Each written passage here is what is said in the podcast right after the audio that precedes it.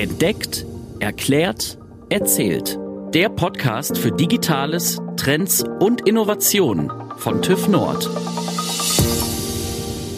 Wenn Produkte ein TÜV-Siegel tragen, haben Menschen Vertrauen in die Technik, die darin verbaut ist. Auch, ja, oder sogar gerade bei relativ neuen Technologien wie künstlicher Intelligenz. Und ich kann mir ebenso vorstellen, dass es vor allem für diejenigen beruhigend klingt, die der KI noch skeptisch gegenüberstehen. Wenn ich sage, wir als TÜV Nord Group prüfen die Technologie nicht nur, wir nutzen sie auch. Und wir setzen KI in ganz vielen Bereichen ein. Zum Beispiel bei der Hauptuntersuchung, die viele von euch vom eigenen Auto kennen. Wie und wo wir welche KI anwenden, das besprechen wir heute hier bei Entdeckt, Erklärt, Erzählt mit meiner lieben Kollegin Julia Mandrion. Hallo. Und mir, Stefan Genz und dem Vorstandsvorsitzenden der TÜV Nord AG, Dr. Dirk Steenkamp. Herr Steenkamp, wir freuen uns, dass Sie heute zum zweiten Mal unser Gast sind hier bei uns im Podcast. Ja, ich freue mich auch, wieder hier zu sein. Wir haben beim letzten Mal über den KI-TÜV gesprochen. Die Folge kann man nachhören. Heute geht es darum, wie die TÜV Nord Group KI-Anwendungen nutzt. Vor rund einem Jahr begann ja der große Hype um ChatGPT, den sprach- und textbasierten Chatbot, der Bilder, Texte, Songs und vieles mehr generiert. Herr Steenkamp, vorab die Frage, inwiefern nutzen Sie denn eigentlich ChatGPT? Also, das ist natürlich eine Frage, die sich für einen CEO fast verbietet. äh, klar haben wir, habe ich das auch schon ausprobiert. Also wir haben auch hier so eine kleine Fokusgruppe sehr früh schon äh, gebildet in der TÜV Nord Group, wo wir uns mal mit den äh, ja unglaublichen zumindest oberflächlich betrachtet, unglaublichen Fähigkeiten von ChatGPT beschäftigt haben. Aber ich denke, wir kommen ja im Verlaufe unseres hier Podcasts noch mal ein bisschen mehr in die Tiefen, mhm. so dass wir vielleicht auch mal ein bisschen abschichten können, was können eigentlich solche Systeme und warum sind die jetzt eigentlich so leistungsfähig geworden? Ja, das ist jetzt auch mein Stichwort, weil ich wollte auch nochmal bei Ihnen nachfragen, ob Sie unseren Hörerinnen und Hörern nochmal in ganz kurzen Worten erklären können, was genau an ChatGPT jetzt eigentlich so neu ist. Mhm. Ja, also ich versuche es vielleicht mal so ein bisschen ähm, abzuleiten. Wir sind ja bislang eigentlich gar nicht wirklich als, ich sage jetzt mal, normale Nutzer mit KI zumindest wissentlich in Berührung gekommen. Das ist aber nicht so ganz richtig, weil ich glaube, jeder von uns nutzt KI eigentlich jeden Tag. Hm, ich nenne immer gerne das Beispiel der Tastaturerkennung, zum Beispiel auf Smartphones. Ja, dort kommt eine KI zum Einsatz. Die ist sehr verlässlich, aber die hat beispielhaft Grenzen. Ja, und der große Sprung kam jetzt eigentlich dadurch, dass man gelernt hat, neuronale Netze im Computer so nachzubilden, dass die kontextsensitiv werden. Das heißt beispielsweise bei einer Spracheingabe werden nicht mehr sequenziell Worte verarbeitet, sondern der Gesamtkontext der Worte wird begriffen durch die KI und das war eigentlich der entscheidende Sprung. Und diese KI Algorithmen haben einen ganz bestimmten Namen, nämlich das sind sogenannte Transformer. Und daraus leitet sich ja eben auch der Begriff GPT ab, nämlich Generative, also Inhalt erzeugende pre-trained, also vortrainierte Transformer-Algorithmen.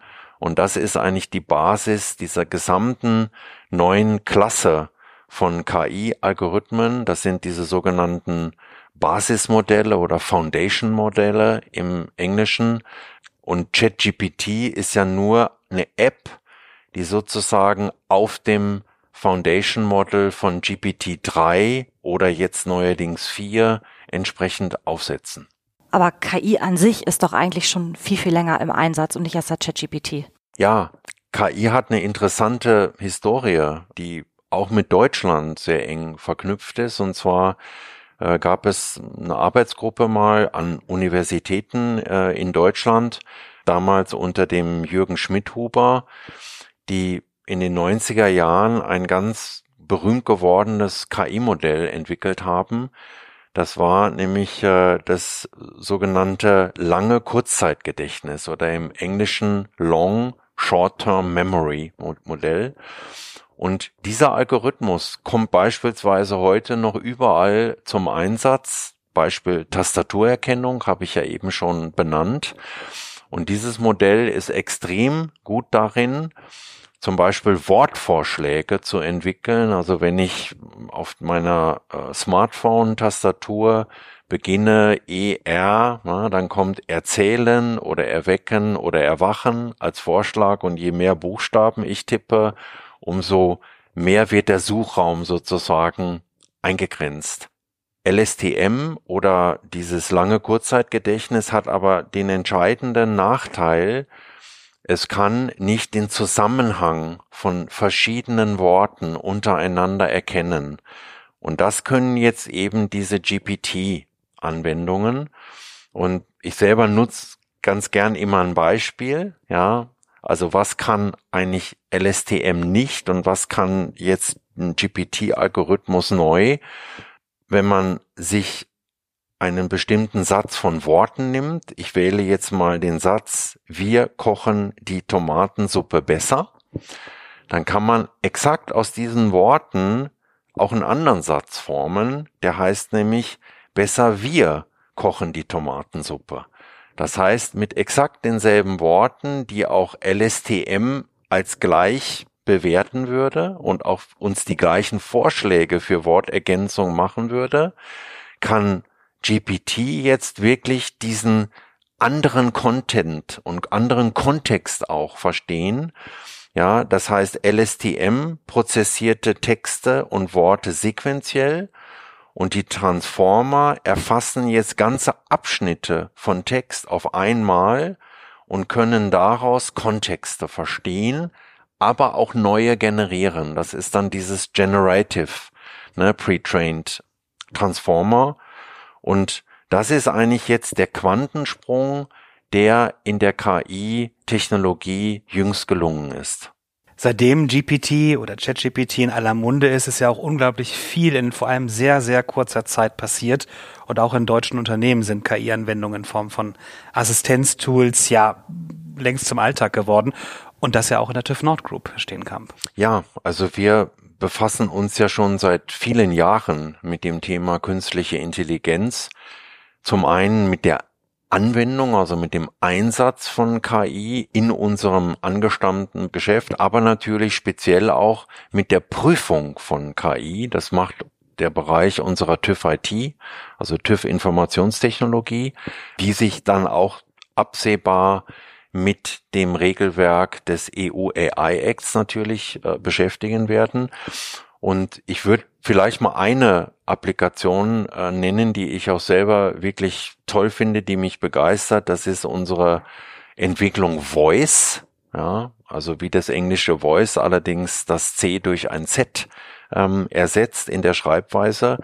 Und das ist ein Spracherkennungstool. Das heißt, ich habe auf dem Smartphone eine App, Voice, mit der zum Beispiel der Gutachter bei der Hauptuntersuchung eines Autos seinen Text, seinen Prüftext sozusagen in das Gerät einsprechen kann. Und mit der KI im Hintergrund entsteht daraus faktisch vollautomatisiert ein Prüfbericht. Das heißt, die Software, die KI-basierte Software ist in der Lage, zum Beispiel Schlagworte direkt in bestimmte Schadensbilder zu übersetzen, das auch zu katalogisieren sozusagen. Also dem ähm, Prüfer bei der Hauptuntersuchung wird sehr, sehr viel Arbeit abgenommen.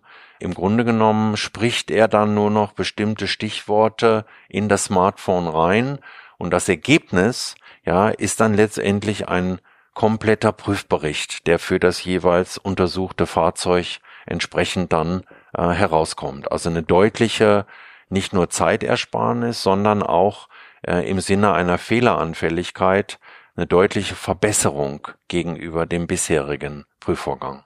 Jetzt können wir, glaube ich, heute auch schon verraten, dass es noch eine weitere Innovation gibt im Konzern, und zwar das TÜV Nord GPT. Ja, das ist äh, natürlich eine hochinteressante Entwicklung, die uns die Firma OpenAI dort sozusagen beschert als Unternehmen. Man muss sich das folgendermaßen vorstellen. Mit ChatGPT hat OpenAI eigentlich mal eine Applikation gebracht, wo jeder dran teilhaben kann, musste sich entsprechenden Account dort äh, besorgen.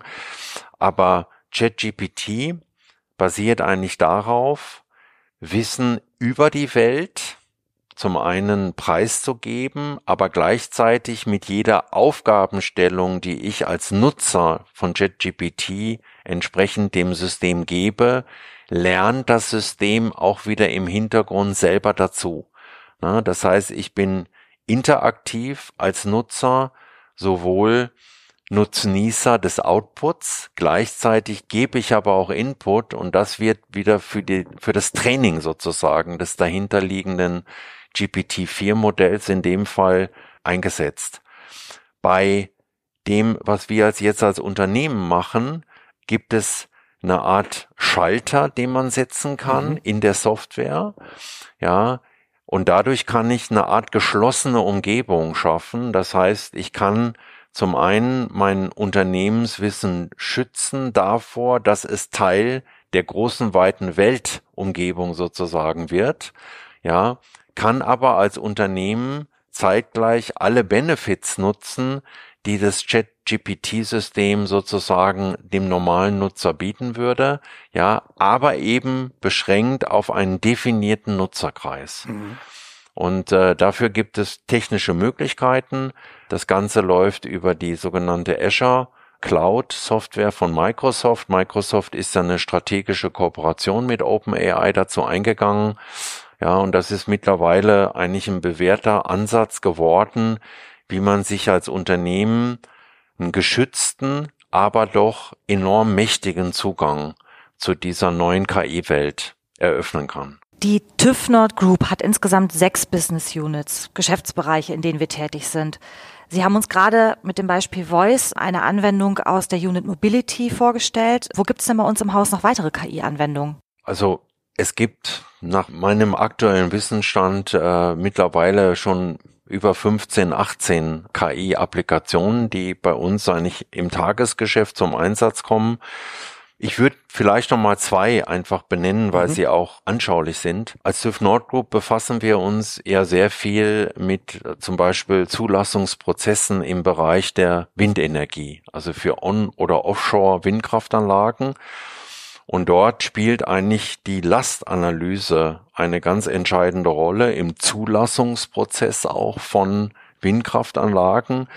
Und da kann man künstliche Intelligenz im Kontext der Strömungssimulation und der damit dann verbundenen Lastanalyse, also welche Kräfte wirken auf die Rotorblätter und damit auf die gesamte Struktur der Windkraftanlage eigentlich ein, kann man sehr, sehr gut mit künstlicher äh, Intelligenz und zugehörigen Algorithmen entsprechend prüfen. Eine ganz andere Applikation, die wir schon aktiv nutzen, ist die KI-gestützte Auswertung von Bildern die von der Erdoberfläche aus dem Weltraum aufgenommen werden. Ja, das heißt, es sind Satellitendaten, gestützte Bilder, die man mit KI untersucht. Und was tun wir damit? Witzigerweise, wir zählen Bäume.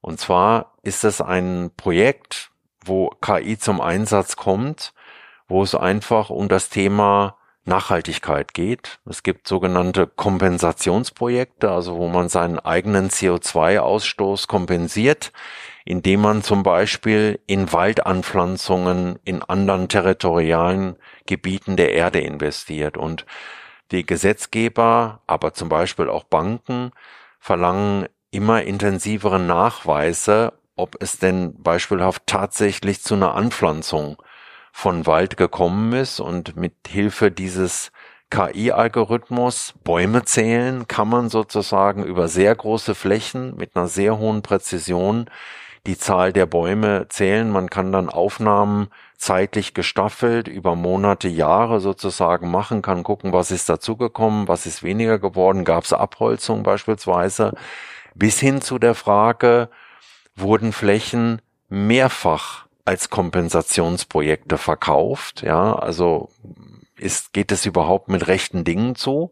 Und das kann man eben faktisch ausschließlich mit solchen Ansätzen, wie wir sie jetzt hier zum Einsatz bringen, überprüfen, weil da kann keiner durch den Wald laufen und Millionen von Bäumen sozusagen abzählen.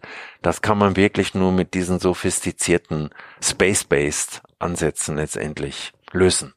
Jede Menge Innovation in der TÜV Nord Group. Ich weiß, dass viele Kolleginnen und Kollegen schon an den nächsten schrauben. Warum spielt KI denn in der TÜV Nord Group so eine zunehmende Rolle? Zunächst mal geht es ja darum, KI verfolgt ja eigentlich immer das Ziel, die Fähigkeiten des, ich sag mal, der humanitären Intelligenz, ja, also der Intelligenz, die in uns Menschen steckt, entweder zu erweitern, ja, oder aber auch uns dann verfügbar zu machen, wenn wir selber an einem anderen Ort sind, vielleicht auch was anderes gerade machen, wo unsere Expertise sozusagen auch genutzt und abgefragt werden kann, wenn wir als Mensch gar nicht verfügbar sind zu dem Zeitpunkt. Das ist eigentlich das, was hinter dem Einsatz von KI steckt und wir haben als TÜV Nord Group diesen Ansatz relativ früh erkannt und wir wollen KI ganz gezielt dazu nutzen, dass wir für unsere Kunden weltweit unsere Expertise noch besser, noch breiter, aber auch zu jedem Zeitpunkt letztendlich zur Verfügung stellen wollen. Und das führt dann auch dazu, dass KI eigentlich zukünftig zu einem festen, ich sage jetzt mal Co-Piloten unserer Gutachterinnen und Gutachter, unserer Auditorinnen und Auditoren werden wird, die dann die KI letztendlich nutzen, um ihr eigenes Wirken noch zu verbessern, um Aussagen verlässlicher zu machen, weil ich eben auf Milliarden von Trainingsdaten von zurückliegenden Fällen zurückgreifen kann auf Datenbanken, mit denen ich dann die KI vorher trainiert habe. Und ich werde eben zukünftig auch zum Beispiel im Zusammenspiel mit ja, staatlichen Behörden, ich nehme mal die Akkreditierungsbehörde DAX als Beispiel, wird KI zum Einsatz kommen, weil ich eben ähm, dem Auditor auch viele Arbeiten abnehmen kann, die sich immer wiederholen, die viel Zeit kosten, die aber eine KI deutlich schneller und eigentlich fast noch mit einem besseren Ergebnis machen kann. Denkt man mal nur an eine Vollständigkeitsanalyse von Dokumenten. Also heute ist eine Gutachterin mal als Beispiel intensiv damit befasst, überhaupt bei einer Zertifizierung festzustellen, sind alle erforderlichen Dokumente da. Das folgt ja ganz bestimmten Kriterien. Und eine KI kann das viel schneller und viel besser, so eine Vollständigkeitsanalyse machen. Ja, oder sind bestimmte Grundkriterien in der Einreichung durch ein Unternehmen, was sich um eine bestimmte Zertifizierung bewirbt, sind diese Grundkriterien, die man genau schematisieren kann, sind die erfüllt? Na, dafür müsste ein Gutachter zwei Stunden lesen und eine KI ist in der Lage, einscannen, bewerten, so ein Vorgang dauert dann vielleicht ein paar Minuten nur. Also der Gutachter, die Gutachterin kann viel mehr Zeit in die eigentlich gewinnbringende oder nutzbringende Arbeit investieren und muss sich nicht mehr mit diesen eigentlich monotonen Routinetätigkeiten äh, auseinandersetzen. Und das hilft natürlich letztendlich auch dem Kunden. KI-Anwendung in der TÜV Nord Group. Vielen Dank für den spannenden Einblick, Herr Dr. Steenkamp, und für Ihre Einordnung, dass Sie auch heute wieder bei uns waren. Vielen Dank für Ihr Interesse. Ja, auch von meiner Seite ein herzliches Dankeschön. Weitere Folgen zum Thema künstliche Intelligenz von Entdeckt, Erklärt, Erzählt findet ihr überall dort, wo es Podcasts gibt. Und ja, noch mehr Infos findet ihr auch in unserem TÜV Nord Online Magazin Hashtag Explore. Wir hören uns hier bald wieder und freuen uns schon auf euch. Bis dann. Das war Entdeckt, Erklärt, Erzählt. Der Podcast für Digitales, Trends und Innovationen von TÜV Nord.